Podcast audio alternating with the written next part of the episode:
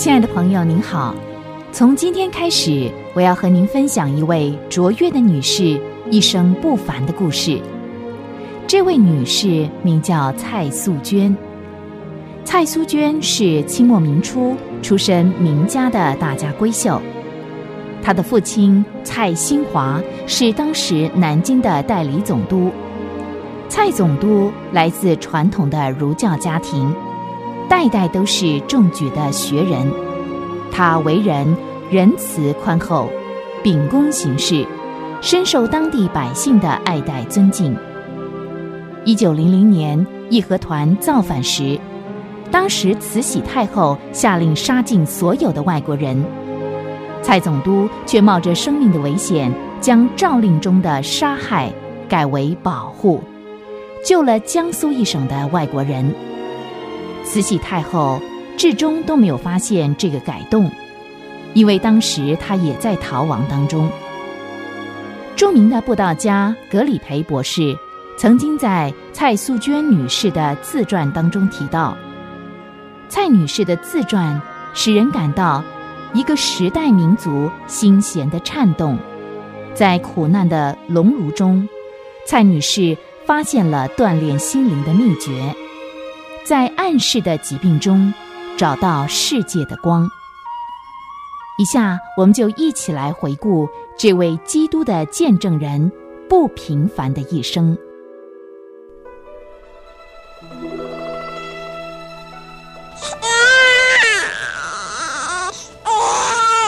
恭喜老爷，贺喜老爷，又添了一位千金，夫人和小姐都平安。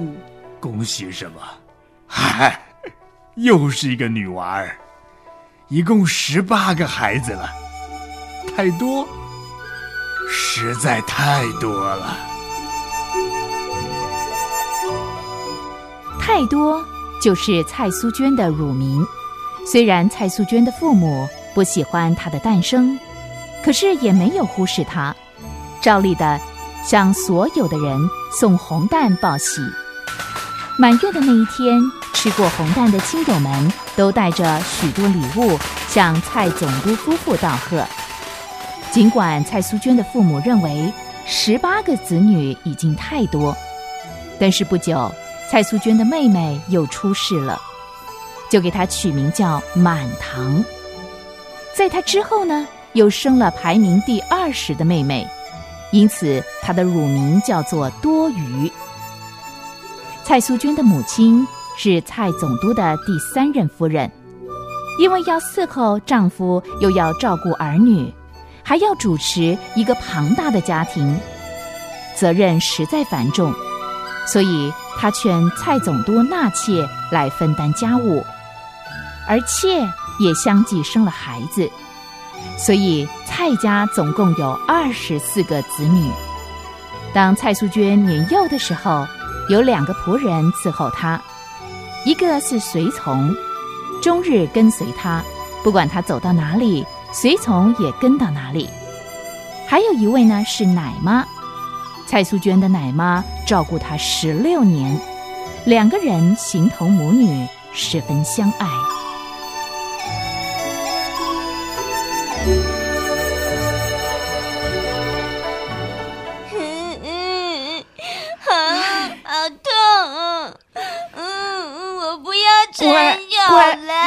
姐乖，我不要小姐乖，女孩就是要缠脚，将来才能够嫁个好人家。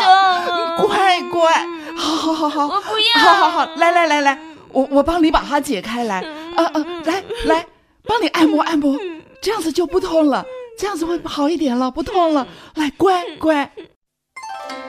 在满清时代，女孩满了六岁就必须缠脚。虽然蔡苏娟的父亲不赞成，但是母亲却重实际。她知道社会上仍旧认为名门淑女应该缠脚，将来才能嫁得出去，所以命令蔡家所有的女孩必须缠脚。可是苏娟的奶妈心疼她，见她痛得凄惨，到了晚上总是替她解开缠脚布，轻轻的按摩。所以蔡苏娟的脚才没有受伤，而苏娟的姐妹们都是缠脚，越缠越小。当她的母亲知道了以后，就很生气的对她说：“瞧，你这一双脚大的跟船一样，嗨，这一辈子啊，都别想嫁出去。你只配穿黑鞋，不准穿绣花鞋。”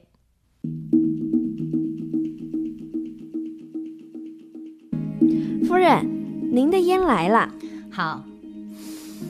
哎，这洋人的东西还真神奇啊！吸他几口，什么烦人的事情都抛到脑后了，真是舒服极了。哎，哎，真是舒服啊！是啊，这种感觉真是难以形容。好像飞到云端似的，快乐是神仙呐！哈哈。夫人，夫人，夫人，不好了，不好了！齐小姐不知道怎么回事，突然肚子疼了。肚子疼？是啊，是啊。淑娟，你还好吧？是不是受凉了，还是吃坏肚子了？听说鸦片可以止痛，你要不要试一试啊？哼，我才不要呢！中国就快要被瓜分了。因为抽鸦片的人根本就不想抵抗。你这话是什么意思啊？我是关心你。奶妈说你肚子痛，我敢跟你保证，吸一口鸦片就会没事了。是啊，哎，素娟呐，像妈就经常头疼。我告诉你呀，这吸了鸦片呢就不疼了。哎，哎呀，来吧来吧，你就试试吧。是啊，七小姐，你要不要试试看呢？嗯，好吧。果然，当苏娟吸了一口鸦片，痛马上就止住了，舒服的很。苏娟反而害怕起来了。后来肚子再疼的时候，也真想再抽一口，可是苏娟下定决心，宁死也不要做任何毒品的奴隶。因为他亲眼看见他的家人受鸦片的毒害很深。在满清时代，西方列强与中国通商时，坚持要用印度的鸦片换取中国的丝和茶。中国政府当然不会答应这种毒害人民的条件，但是当时见钱眼开的商人并没有这样的良心。苏家大部分的人都吸鸦片。而且上了瘾，每个吸鸦片的人都有一个专用的烟枪，佣人们经常把它们擦得雪亮，等候随时使用。鸦片一抽，精神振奋，痛就止住了，可是人的力气也跟着消失了，一种懒洋洋的感觉侵占了全身，食欲也减少了。在一个思想简单的人来看，以为苏家富有必定很快乐，谁晓得外表平静的生活，骨子里却充满了悲痛。蔡家的儿女从小生长在富贵的摇篮里，什么事也不知道做，只是享受父亲的硬币及财富，没有受过劳苦工作的刺激，也没有找到什么快乐和力量。使蔡家的儿女养成骄傲、懒惰和浪费的习性。特别是苏娟的几个哥哥，几乎都吃喝嫖赌、放荡的生活。三少爷是蔡家恶性最重的一位，他恶待佣人，偷窃、欺骗，搞得全家鸡犬不宁。小的是银楼的伙计，三少爷说，夫人托他到店里买三对金手镯。说要记在夫人的账上，那这是签单。小的今天是带老板来收钱的。有这种事，我怎么不知道呢？来人呐，是去把三少爷给叫出来。老爷，家里上上下下都找遍了，就是没找着三少爷。咦，三少爷刚才才叫我在门口等着。就说要拿钱给我，怎么这会人不见了？这、这、这叫我怎么跟老板交代呢？双喜，快去把老高叫来。啊，是。夫人，你找我有事吗？老高，你去账房拿钱给这个银楼的伙计。是。啊，谢谢夫人，谢谢夫人。哼，我绝对会好好教训这个畜生。当天晚上，三少爷把钱花光以后，回到家，蔡总督十分的震怒，就拿起一把大刀，冲到三少爷的房间。我蔡新华一生清清白白的，怎么会生出像你这样不知羞耻的儿子呢？爹爹，你饶了我吧！你饶了我今天要亲手杀了你这个不孝子！娘娘，救我，救我！老爷，请息怒嘛。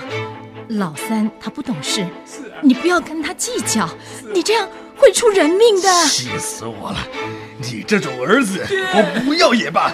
爹，你你给我走开！老爷，老爷，您堂堂一位德高望重的南京总督，如果杀了人传出去，我们这家不就毁了吗？而且这件事情我已经摆平了，那一点钱对我们来说算什么嘛？这孩子就是被你这样姑息养奸给宠坏了。老爷，老爷，老爷，老爷！老爷，你万万不可啊！少爷也许是因为一时的糊涂才犯错的，你就原谅他吧。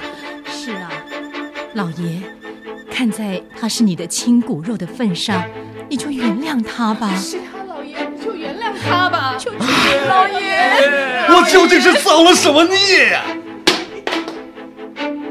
一场家庭风暴就此落幕。蔡苏娟在这样的大家庭里，还会有什么样的际遇呢？欢迎您下回再次收听《暗示之后》蔡素娟的故事。